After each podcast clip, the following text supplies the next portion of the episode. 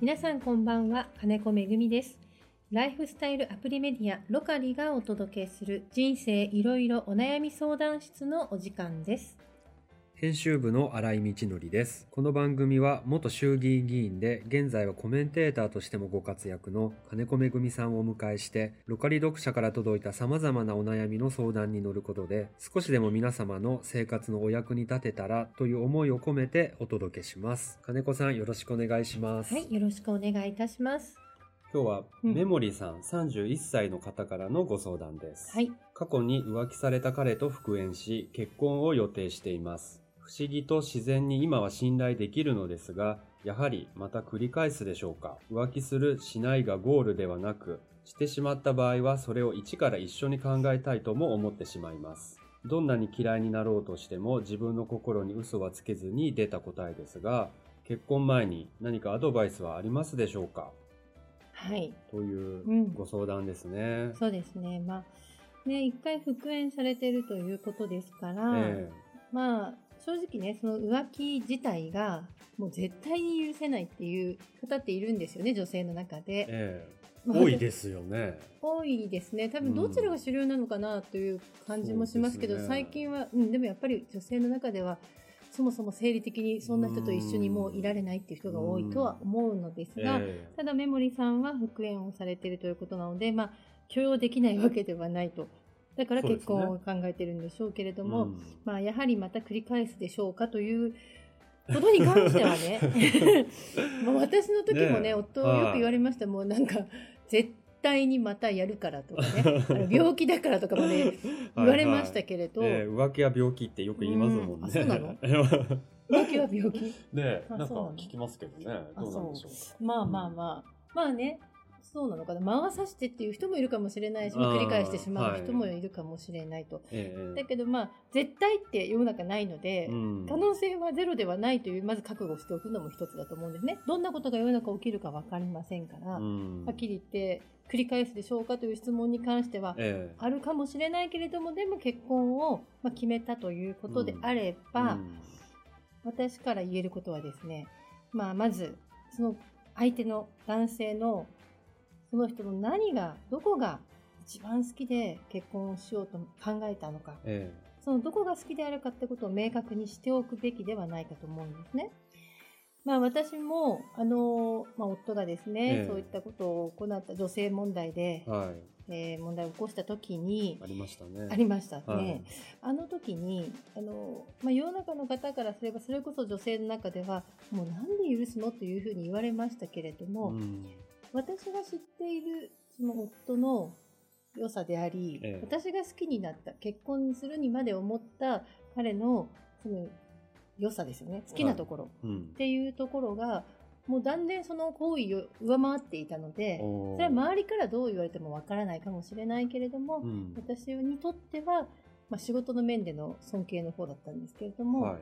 まあ、それと天秤にかけたら、まあ、些細なことでないと言ったら変ですけれども、女性問題で別れるという選択なんてとても考えられないくらい、その彼の夫のまあ仕事面での、えまあ、できる男だということをうんうん私が思った、その点がですね、ええ上回ってたんですよ、ずっえと。それをある意味天秤にかけた時に、これからもしかしたらまたあの浮気をするかもしれないけれども、あ。はい。そんなことが起きた時にも、うんいや、こんなことくらいでは、全く私の思いは変わらない。だってこの人こんなとこがあって、私ここが好きなんだからっていうところを、まず結婚する前に改めてですね、はいまあ、整理して、おー。箇条書きにでもしてですね、え何が好きなのか、どこが好きなのか明確にしておく。ただこれがもしね、誠実さが好きだってが出てきちゃったら、あ。はい。これちょっと矛盾が出てきますね。そうですね。なんかすごいあの低層関連的なことで信頼しているんですってことになると、はい全く真逆のことが起きるので、うん。私はそこに関してはそういう低層関連的なことが一番ではなかったので、はいはい先ほども言いました仕事面でうんの尊敬の念の方が上だったからいいですけども、え整理した時にそのなんか誠実さ裏切らない人みたいなことが一番上に来ると、はいそもそもそうなると結婚どうなるんだって話にもなってしまうところもあります。ねえはい、でもまあ、復縁してるんですからきっとそこじゃないいい部分がもうすでにメモリさんの中で認識されてると思うけれど、ええ結婚前に改めてですね今一度そこをです明確に整理しておくべきではないかなというふうに思います。なるほどう。ん。うん。金子さんも、あれですか？結婚前にこういう整理とか、まあ具体的にされてたんですか？いや、私はね、結果的ええ。に、その、あの時に、4年前の時に、すぐにね、あ、私が、こうんの人と結婚したのって何だったかなっていうふうに考えた時に、まあ、そのこと知った時にね、あの、悲しみはありました。よ。怒りっていうのも悲しみがありました。はい。何、なんでって思いましたけれど、えでも、それ以上に私に、まあ、与えてくれた、はい。まあ、愛情であったり、うん二人の、まあ、思い出であったり、ええ。過ごしてきた時間を振り返ったときに、彼の、あ、こういうところがあったな、こういうところ良かったから私結婚したな、好きだったんだよな、っていうことが、えはい。瞬にパーッとですね、おまあ、整理できたというか、ーはいはい。思い浮かんで、ええそれと比較できたんですようね。で、んまあ、一回のこんなことが私にとって、まあ、これからのね、人生一緒に歩んでいくかどうかっていう選択の時に、はい。その男女性のことでそれをやめてしまう、その将来がなくなってしまうなんてことはとてもとても考えられなかったので、婚をしないという決断をしましたけあどあ、、なるほど。うん、そういった金子さんの心の過程がうん、最近出ました。はい発売された本にはい。書かれてますよね。今、手元にもありますけど、ありがとうございます。許す力。はい、許す力ね。はまあ、そうなんですね。まあ、この許す力ということに関しては、ええまあ、許すイコールまあ離婚しないということにはなるんですけれども、はいただ、その許すことが全てい。うん。正義だと言っているつもりは決してないので、うん、なるほど。はい。それはご夫婦によってね、まあ、許さない決断、えまあ、すなわち離婚っていうこともえ、うん。それは私は外から見てわからないことですからね、そのうんご家庭で決断されたことをも、むしろ許すというか尊重するという意味でうん。許す力なんです。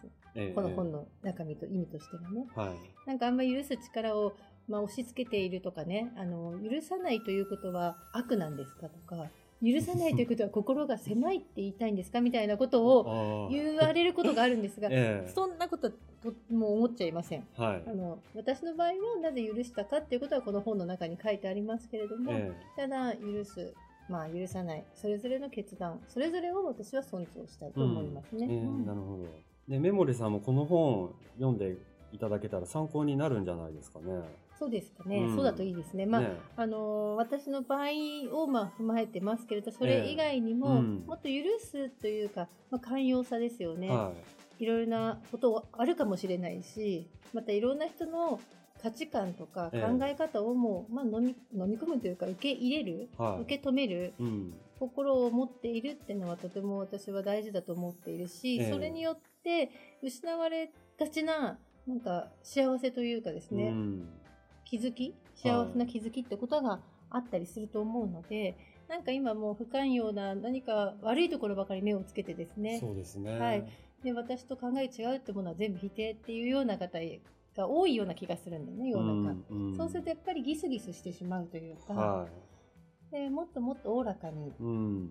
心を広くというかええ寛容に物事をも、見てもいいんじゃないかなっていう思いも込めてそういうメッセージも実はこの本の中にはあります。なるほうんど。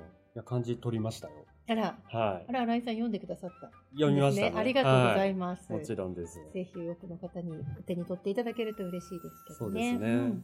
じゃあ、メモリさんには、うんえっと、このお悩みですけれども、うんまあどこが好きかを彼の今一度再確認していただいて、そうですね。うん箇条書きにそうですね。明確にするって大事だと思うんですよ。きっともう分かってはいるから一緒にいるんだけれども、まあ結婚前に改めてうん。そこを明確にした上で何が起きてもこの後ですね。まあ浮気だけじゃない。もっといろんな違うこともあるかもしれない。お金の問題もいろいろ出てくるかも。そうですねでも、それ以上に私はこの人が好きなんだっていうことを確認しておく。うん明確に、明確にしておく。それが大事ではないかと思います。なるほど。ありがとうございました。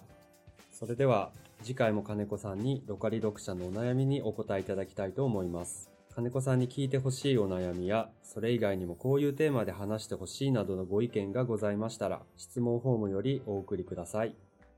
明日も皆様にとって素敵な一日でありますように、人生いろいろお悩み相談室、また次回の配信でお会いしましょう。